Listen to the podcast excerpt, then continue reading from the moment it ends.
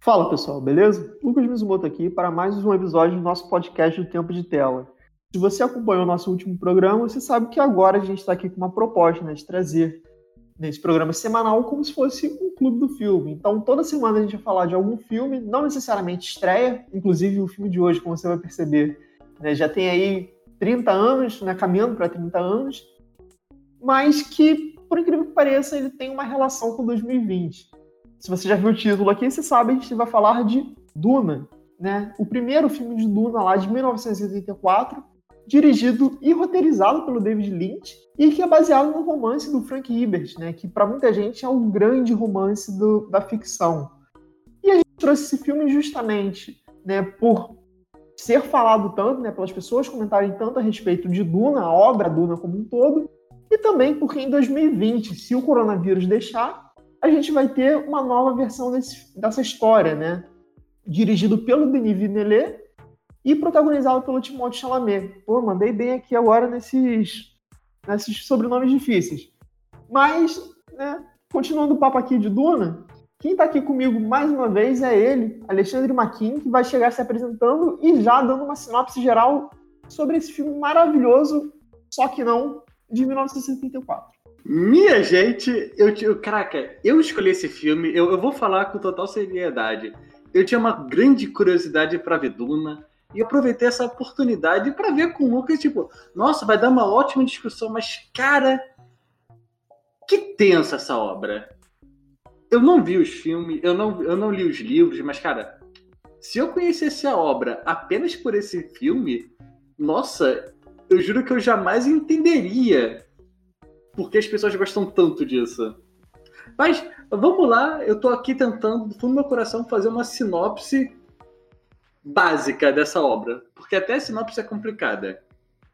Bem, estamos atualmente no ano de 10.900 e algumas coisas. Era mais de 10 mil, em que todo o universo conhecido é dominado pelo Império, no caso atualmente, o grande imperador Shaddam IV. E nesse belíssimo universo existe uma especiaria, o melange, que é uma especiaria que tem o poder de estender a vida dos humanos, fazer viagens intergalácticas. A parada funciona para tudo. É tipo, serve para tudo, melange. Só que ele só é produzido em apenas um planeta, Arrakis, conhecido também como Duna, que é um planeta desértico em que basicamente não existe vida. É um grande deserto mesmo. Só que isso aí é, é a sinopse do mundo. E no caso, nessa história, nós acompanhamos, de certa forma, a briga entre duas famílias. A lá Game of Thrones, no caso, a casa Atreides, que são nossos protagonistas, contra a casa Hakonnen. E por que essa briga? No caso, Duna é um planeta em que todas as famílias, as grandes famílias do universo, elas têm um domínio temporário. Então, uma família domina o planeta por X anos e vai para outra família, que vai para outra família, que vai para outra família.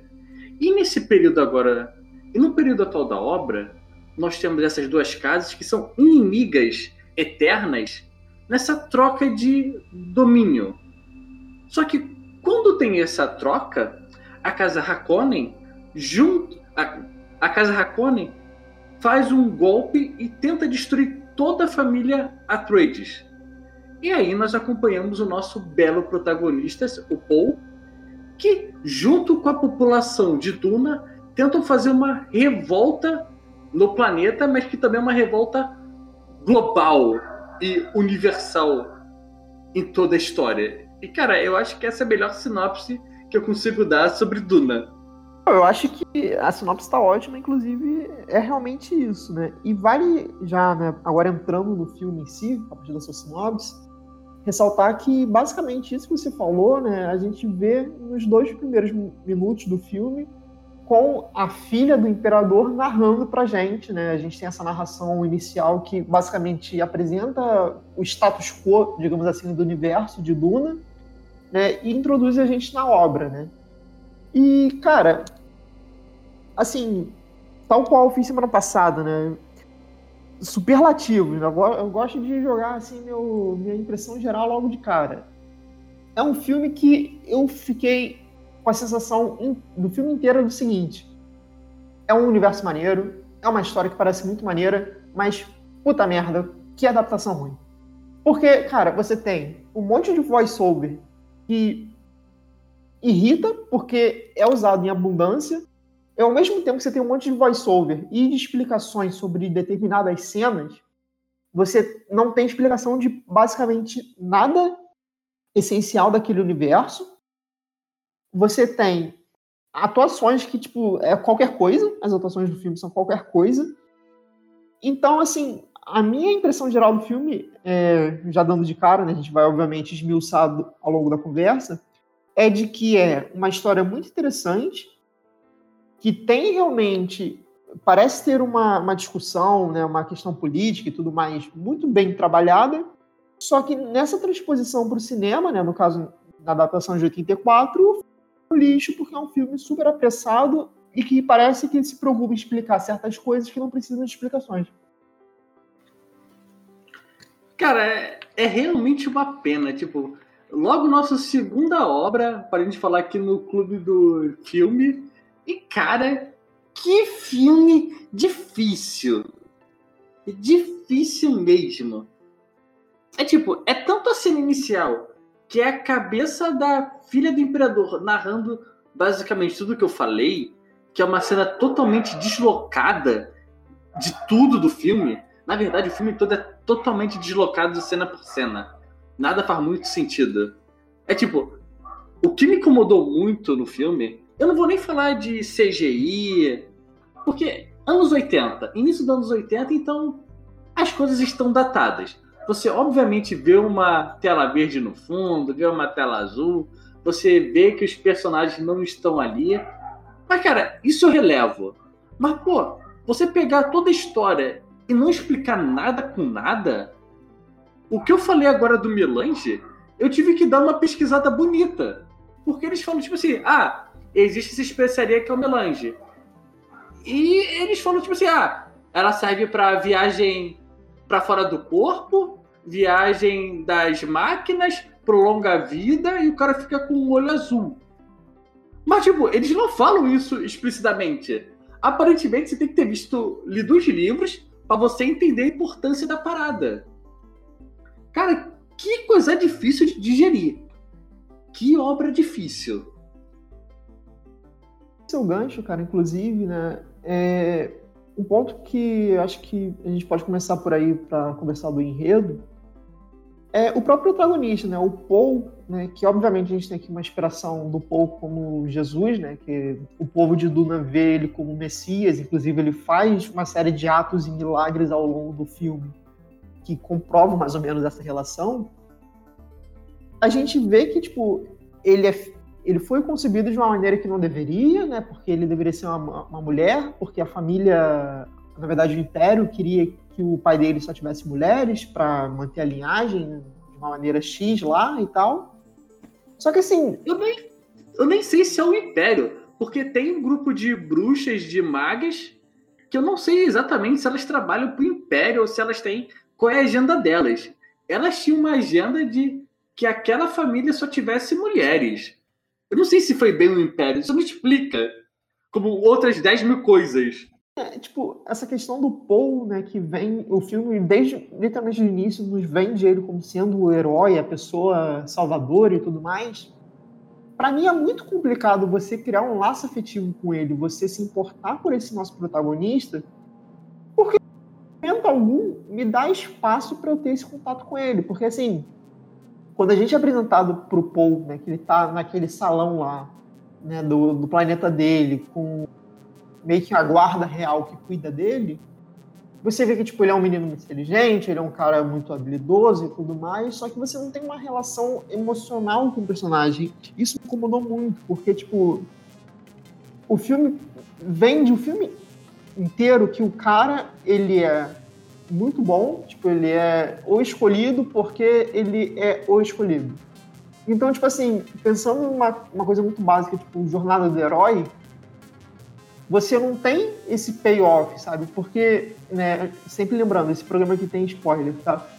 Mesmo na, na virada, né, quando a família dele sofre o golpe de Estado e eles perdem tudo, ele tem que morar com o povo de Duna escondido e tal, você vê que, tipo assim, beleza, ele teve uma queda, mas é uma queda que vai fazer com que ele se torne grandioso, porque essa queda estava premeditada para ele poder fazer a profecia dele.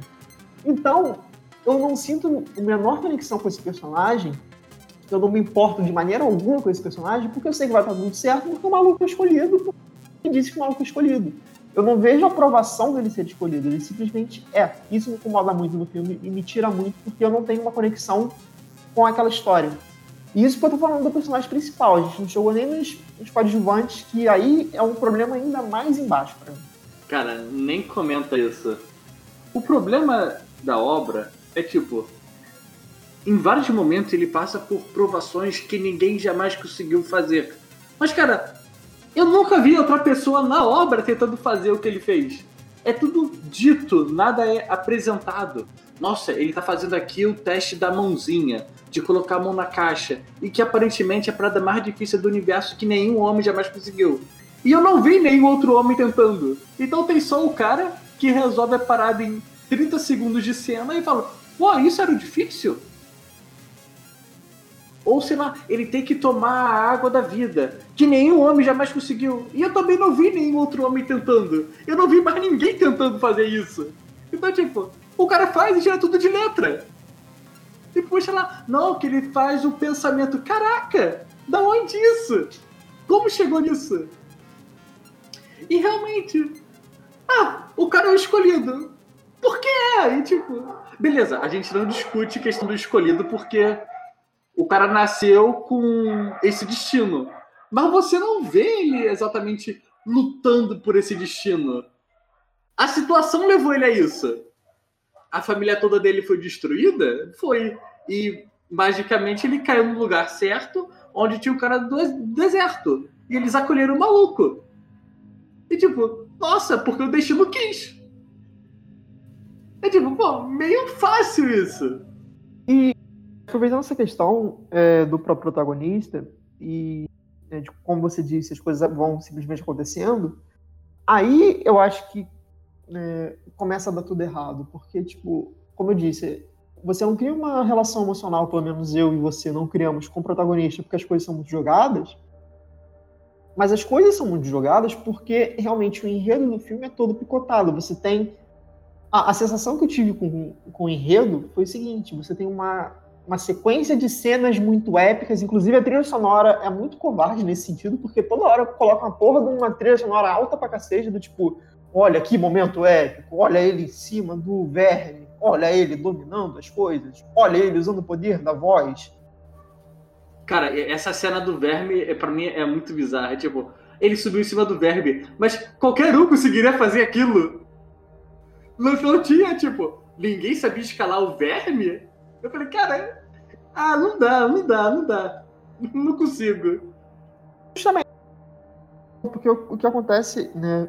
é isso que, tipo, você tem uma série de situações e cenas que o filme tenta te vender como muito épica para vender o seu personagem principal também, que são muito descontadas, sabe? É... Acontece uma coisa, aí, tipo, sei lá, 10 minutos depois ele já tá né, fazendo outro, outra questão, aí mais 10 minutos depois ele já é o líder daquele lugar. Sabe, as coisas têm uma progressão muito rápida e desconexa que não me tipo, o filme, eu, sem sacanagem, quando o filme acabou, eu fiquei tipo, pera, o filme acabou? Porque assim, o filme acaba no ápice, sabe? Você não tem aquela coisa de tipo, começou baixo, você tem o desenvolvimento o ápice do personagem, você tem um momento de respirar, e depois você chega no, no final, né, no último ato. Isso aqui é tipo. O maluco já começa muito bem, aí você tem a queda dele, e sobe e acabou. E é tipo, cara, sabe, eu, eu terminei o filme sentindo que tá faltando alguma coisa, sabe? Tipo, tem uma coisa. Umas duas horas de filme. Pois é, sabe? Isso que isso me incomodou muito, né? Porque o filme é todo apressado e tenta realmente só. Parece que é um filme inteiro de tentando me convencer do porquê que o, o protagonista, né? No caso, o Paul é o protagonista e ele é o escolhido. Isso que me incomodou muito. Cara, vamos lá. Eu compreendo que Duna, o livro é um, é um livro de 800 páginas, um pouquinho mais. E, cara, tentar traduzir 800 páginas para duas horas de filme é uma parada inviável. Pensa só, Senhor dos Anéis, se você pegar o blocão de livro, são mil páginas. O cara teve a decência de fazer em três filmes, ainda cortou parte. É inviável o cara fazer em duas horas todo o filme, todo o material. Por isso que o Duna de 2020 ele vai ser o quê? Uma trilogia também? Ou são dois filmes? Eu tinha visto essa informação, na verdade. Bem, em algum outro momento eh, vocês me corrijam se eu estiver errado. Mas o que acontece é que o Flint, o Fint, ele quer pegar toda a mitologia, mas ele não se preocupa exatamente em explicar. Tipo assim, aparentemente todos os personagens aparecem, todas as armas aparecem, todas as filosofias aparecem. Só que nada é realmente explicado tipo assim, uh, você tem uma arma misteriosa que é controlada pela voz. Que eles têm um amplificador de voz que o imperador está atrás. Por quê? O que que. Tá, no final a gente vê a arma sendo usada, mas. Por que isso foi acontecer dessa forma? Não dava para ter negociado a parada? Ou a mãe do cara, ela é uma bruxa, ela é de um, um grupo religioso, que eu acho que era religioso que eles também têm um tipo de poder especial. De onde é que aquele poder surge? Como é que as coisas acontecem? É falado que as pessoas podem viajar transcendendo o corpo. Como? O que é o melange? O que é o MacGuffin dessa história? É tipo, a gente vê lá, tá todo mundo disputando a especiaria, e eu acho que ela não aparece no filme. Aparece. Aparece? É o quê? É aquele trouxinha de maconha? É aquela cenoura que ele come. Caraca, e tipo, ela vem dos vermes, também dos vermes. É... Caraca, isso é tão jogado. Isso é tão jogado. Da mesma forma que o próprio protagonista erra. Justamente esse é o grande problema, porque, tipo, não adianta você ter uma obra original é, super complexa que aborda temas interessantes, que que traz discussões políticas, que faz reflexões filosóficas, se você coloca num filme de duas horas que tenta me vender muito mais uma questão de ação do que um drama, uma coisa psicológica, porque não é certo, sabe? Não adianta você querer botar um enredo super complexo, ou melhor, temas super complexos em um filme de ação, porque não vai funcionar, cara, sabe? Acho que esse é o grande problema. E aí, né, eu, eu não estava vivo em 84, eu não sei qual era a expectativa das pessoas na época, mas o que me deixa mais chateado com esse filme é o fato do David Lynch, né, que é um cara, tipo, muito conceituado. Na época ele já tinha ganho o Oscar, inclusive, como Elefante. Porcaria. Sabe? Que me entrega essa porcaria. E isso que me deixa muito puto, porque, tipo, não é, sabe, o, o Zé da esquina dirigindo o filme e fazendo um enredo, sabe? Não é tipo, eu não tô vendo The Room, sabe? É uma história muito boa com um diretor muito bom que também é o roteirista do filme. Isso que me incomoda muito, isso que me fez achar o filme muito ruim. E aí, né, é, já, a gente já falou bastante do protagonista, de certa maneira, de por que, que o enredo é ruim. E, e, o que eu vou puxar agora, a gente também já deu uma pincelada, que é em relação aos, aos personagens coadjuvantes, porque, tipo assim, você tem atores bons aqui, você tem, tipo, Patrick Stewart e tal, você tem o cara lá do sétimo selo, assim, você tem um elenco maneiro de apoio, que é super mal aproveitado, novamente, porque o filme é super corrido, sabe? É, por exemplo, a questão que a gente, você deu na sinopse, né, da, da briga entre as duas famílias, os dois clãs. Em momento algum eu vejo essa briga acontecendo, em momento algum eu sei a motivação dessa briga, porque, primeiro, o filme me vende de uma maneira super maniqueísta, né? Tipo, o bem contra o mal, porque a outra família é muito mal, eles têm cara de mal, eles são muito maus, eles eles matam pessoas puxando um negocinho que sai o sangue, enquanto a outra família é toda bonitinha, arrumadinha. o próprio povo de Duna. Eu não sei o que, que eles são, eu não sei o nome de nenhum personagem do povo de Duna, porque eles não exploram aquelas pessoas. Exploram no sentido de realmente né, trazer para trama. A própria esposa do Paul, eu não faço ideia do porquê, até porque isso também é outra coisa que acho que você vai querer falar mais até. As ah, visões, as visões dele, né, que, que, tipo, como a gente falou, ele é predestinado, ele é o Messias e tal, ele tem uma série de visões envolvendo aquele povo. Tipo, é uma monte de cena super desconexa que o filme tenta juntar, tipo, um pingo d'água, ele vendo uma mulher, o universo expandindo, não sei o quê que para mim é super pedante, fica uma parada tipo, olha como a gente tá pensando uma parada muito louca aqui, muito complexa, sendo que tipo não funciona. E aí ele casa com a mulher porque ele se apaixonou antes de conhecer a mulher. A, a irmã dele também, a, a, garota surge do nada e a princípio eu tinha achado até que ela tinha sido abortada, mas depois ela não foi abortada. Então assim, você tem um monte de personagem de apoio que, novamente, no livro deve ter uma puta de uma, uma é, influência, uma puta uma participação, que aqui no filme é basicamente, tipo, precisamos da mulher do Paul. Bota a mulher do Paul na cena. Precisamos da irmã do Paul. Põe a irmã do Paul na cena. Pega o personagem Patrick Stewart, que é um guerreiro da família do Paul. Bota o maluco na cena. Pega os vilões e joga na cena. A cena final, inclusive, né, aquela lutinha dele de espada, na verdade de faca, com o sobrinho do grande vilão da família dele. É uma parada também super jogada. Então, tipo, cara, você é realmente assim, acho que para fechar a cereja do bolo de bosta é tipo, você tem um, um enredo apressado, um protagonista que não, não me vende bem e um elenco de apoio que tem nomes bons, mas que não servem para nada, ou melhor, servem para o propósito que o filme tenta vender. Só que eu não consigo comprar porque eu não conheço essas pessoas, porque elas apareceram literalmente agora porque foi conveniente que eles aparecessem. Nossa, como eu quero falar disso. O filme, ele é tão safado, porque ele sabe que ele não vai ter tempo de trabalhar o que ele quer. Toda hora tem alguém fazendo pensamento. Nossa, ele fala o que ele pensa. Tipo assim, nossa, esse cara, ele está olhando desta forma, mas ele parece que está mentindo. E toda hora isso acontece, toda hora. E fora isso, tem as visões dele que é totalmente desconecta. Nossa, é a visão da água, que tem a visão da menina. E do nada ele se apaixona e ele se casa com a mina off câmera. E o Marcelo. Caraca, sem sacanagem. Esse, é, isso é bizarro. Como todo o resto. Tem uma cena lá, ele encontra o povo da areia e encontra a menina. Tem uma. Tem essa cena em que ele fala: Oi, oi, eu sou o Paul, tô aqui do perdido aqui com a minha mãe. Ela, ah, eu sou fulana. E na outra cena, eles casaram. E tipo, caraca, que romance é esse? Tipo, eu pisquei de uma cena para outra porque não existe. A mesma coisa da irmã dele.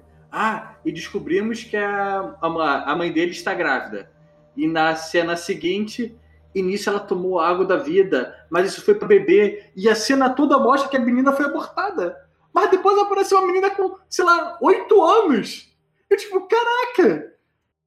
De onde é que isso surgiu? Outra coisa, o filme passa vários anos, mas em nenhum momento isso é dito. E tipo, do nada. Não, e eles estão nessa guerra há dois anos. Eu, caraca, como assim dois anos? A cena passada ele tava pedindo reforço ao maluco do deserto. E o Patrick Stewart, ele é o conselheiro da família. Em uma cena ele tá numa batalha que não tem como ganhar. E na outra ele é um bandido do deserto. Como? Por que, Deus? O que está acontecendo? E se você também for falar dos vilões, exatamente maniqueísta. Maniqueísta. Porque, tipo, em nenhum momento é dito porque eles se odeiam. Porque eles se odeiam, não sei. Não sei. Eu sei que tinha um plano das bruxas que era a família do Paul ter nascido uma menina para unir essas duas famílias, porque tinha alguma coisa de melhoramento genético que falaram aí e você acredita. Mas por que eles são inimigos? Não sei. Porque o vilão tem que ter uma cara grotesca.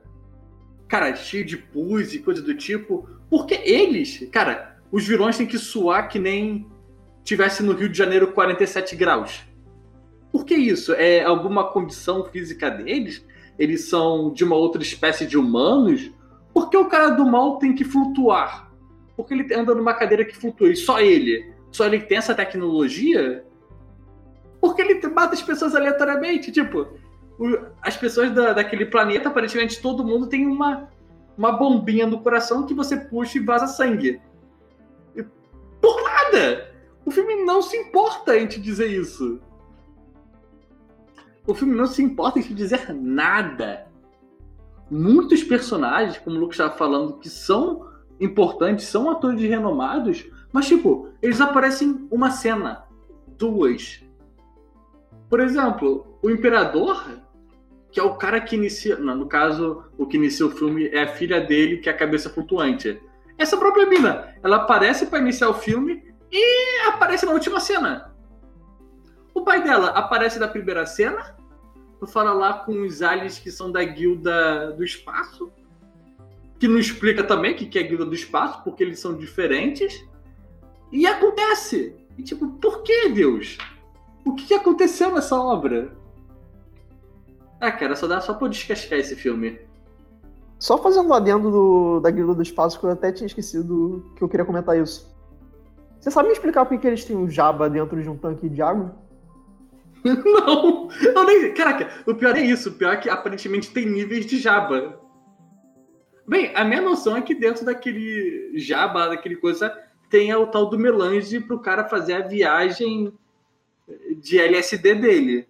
Mas, tipo, whatever. Ninguém nunca vai me explicar isso. Não mesmo. Eu, eu acho que esse filme foi feito para virar marketing do livro. Ó, oh, você assistiu esse filme e não entendeu nada? Olha o livro agora. Confia que é, é, melhor. explicação. É, esse livro aqui é realmente melhor. E, gente, sem querer esquecer, você ainda tem o final do filme, que, como o Lucas falou, não parece ser um final, porque do nada começa a chover. E, tipo, por que começou a chover? Eu não sei. É tipo assim, você tem um momento do filme em que você vê vários que, que as pessoas de Duna elas têm reservatórios de água. Beleza, ali você entende como é que as pessoas sobrevivem. Mas, tipo, disso para começar a chover no planeta? Por quê? E isso é jogado também. Como tudo é jogado nesse filme. Os próprios monstros de areia, as minhocas de areia, elas são minhocas de areia que existem no planeta. E o nosso protagonista, ele vira um cara super foda porque ele meio que doma. Mas, tipo, ele não doma, ele sobe em cima de uma delas com um rapel e faz, tipo, uma cavalgada lá, mas que não mostra que ele está dominando a parada. Cara, tudo de errado nessa obra, tudo de errado. Tudo de errado nessa obra. O gancho sobre a as minhocas de areia, né, que inclusive o filme tenta vender como sendo algo super essencial, que imagino que seja na trama original, né, que ele fica falando, não, porque as minhocas têm uma relação com as especiarias. E, de fato, no primeiro momento a gente vê que ele doma a minhoca quando ele sobe nela. Só que depois, quando ele bebe a água, né, e as minhocas ficam paradas assim a atacar, né, o filme tenta, tenta vender pra gente que, tipo, no momento que ele bebeu água, ele teve esse esclarecimento, ele entendeu a correlação entre as minhocas e a, a especiaria. Só que, novamente, entra no problema que a gente já falou várias vezes aqui, que é, não adianta o filme querer que eu entenda a relação das minhocas com a especiaria se ele não me mostra ou me explica com a relação. Ah, porque você não bebeu água. Você não é digno. Não, obviamente, essa é a resposta. Ah, cara, tá bom de falar desse filme? Porque tô, tô me sentindo mal de relembrar dessa bomba. Complicado, porque realmente esse foi difícil tentar pegar alguma coisa boa. Assim, bem sincero mesmo. Ah, não, uma coisa legal, uma coisa legal, eu gostei dos trajes dele. Tipo assim, é um, é um lugar no deserto e tem toda uma ideia de sobrevivência não é que o cara vive no deserto que ele é atrasado cientificamente, não. Ele tem todo um desenvolvimento científico para sobreviver lá. E você tem uns trajes que, para mim, é a coisa melhor explicada da obra. O, o que eu ia puxar de ponto positivo é que, assim, Se tem uma coisa que eu acho que dá para defender desse filme, por incrível que pareça, apesar de tudo que a gente falou mal, é que apesar de tudo ser mal explicado, tudo ser mal desenvolvido, o filme consegue ainda assim me vender que essa história é uma história boa. Porque teve um momento do filme que eu tava tipo, cara, que merda que eu estou vendo. Mas por outro lado, eu estava ao mesmo tempo, cara, esse universo parece ser um universo muito rico, parece ter coisas muito interessantes. De repente, esse livro de fato é muito bom, porque a trama que, que ele parece querer apresentar pra gente é uma trama interessante. Se eu tivesse uma, um entendimento do porquê que aquelas duas famílias brigam, se eu entendesse melhor como é que funciona o rodízio né, de quem cuida das especiarias, se eu entendesse o porquê que o Paul é o escolhido, se eu entendesse a importância das bruxas, eu acho que ia ser uma baita de uma história. Mas, infelizmente, eu não tenho esse entendimento porque o filme não me vende. Então, é meio esquisito, paradoxalmente, para mim, que, tipo, o filme é ruim porque ele não sabe explicar e introduzir os temas dele, mas, ao mesmo tempo, o ponto positivo dele é me vender o interesse nos temas que ele poderia apresentar. Que zoado, né? Que zoado, exatamente. Depois disso, valeu, gente. Até semana que vem, que tá difícil. E aí, quer dar nota? Só então hoje eu dando a nota e, cara, é, lembrando né, que as nossas notas aqui são de 0 a 5, né? Pra Duna eu dou 1.5, cara. 1,5 de 5, né, no caso. Porque, como eu disse, é, acho que o que você falou da indumentária, alguns aspectos técnicos para a época são interessantes. E bem ou mal, né, no caso essa daí é uma estrela que eu dou. E a meia estrela é pelo fato do filme, pelo menos, tentar me vender a vontade de entender melhor esse universo. Então fica uma estrela e meia. Cara, eu tava. Eu tô com medo de dar nota, porque, sei lá, sempre pode ter alguma coisa pior eu me sinto bem, pô, não vou gastar minha uma estrela assim. E, pô, vai ter alguma coisa pior ainda? Difícil, difícil. E também, tipo, eu, eu entendi o filme, ele me vendeu pelo menos que eu quero ler o livro. Eu vou ler esse livro, cara. Eu vou ver, ler esse livro de ódio. Eu sei que tem Duna, eu sei que tem outras sequências, mas, tipo, pelo que eu vi, pelo que eu vi, é realmente um. Não vou dar zero nem meio, porque sei lá, a gente pode falar de coisa muito pior de surpresa. Então, para mim, é um 1 cravada. Entendo que quiseram fazer muita coisa, mas se na verdade não chegaram a fazer nada, não posso me basear no que eles queriam. Eu tenho que me basear no que foi feito. E, bem, várias ideias, vários pensamentos ocorreram. E só. Eu acho que a grande máxima que a gente pode tirar desse filme é: não adianta você ter uma ótima ideia se você não tem um ótimo planejamento. Isso é verdade.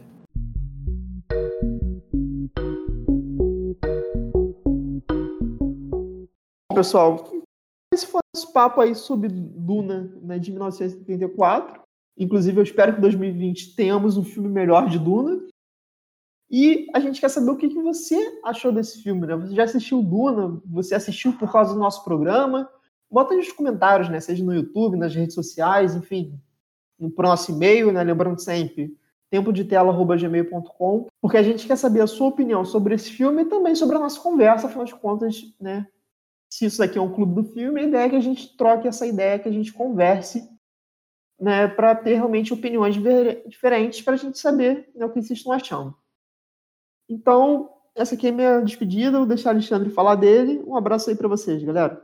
É, gente, como sempre, é um grande prazer falar com todos vocês. Com sorte, um filme melhor na próxima semana. Interessantemente, esse filme de Duna de 2020, ele também tem um elenco recheadíssimo de atores importantes. Você tem a Zandaia, você tem o Caldrogo. Bem, não é Caldrogo. Eu cismei que o nome dele é Caldrogo agora. E, cara, que vão fazer personagens que realmente no filme não aparecem direito. Eu, ah, é o Momoa, lembra o nome dele. Cara, tem o Momoa, David Batista, Zandaia, é, o Timothy, que é o nosso protagonista. Cara, você tem o Ozaki, tem o Ozaki Isaac.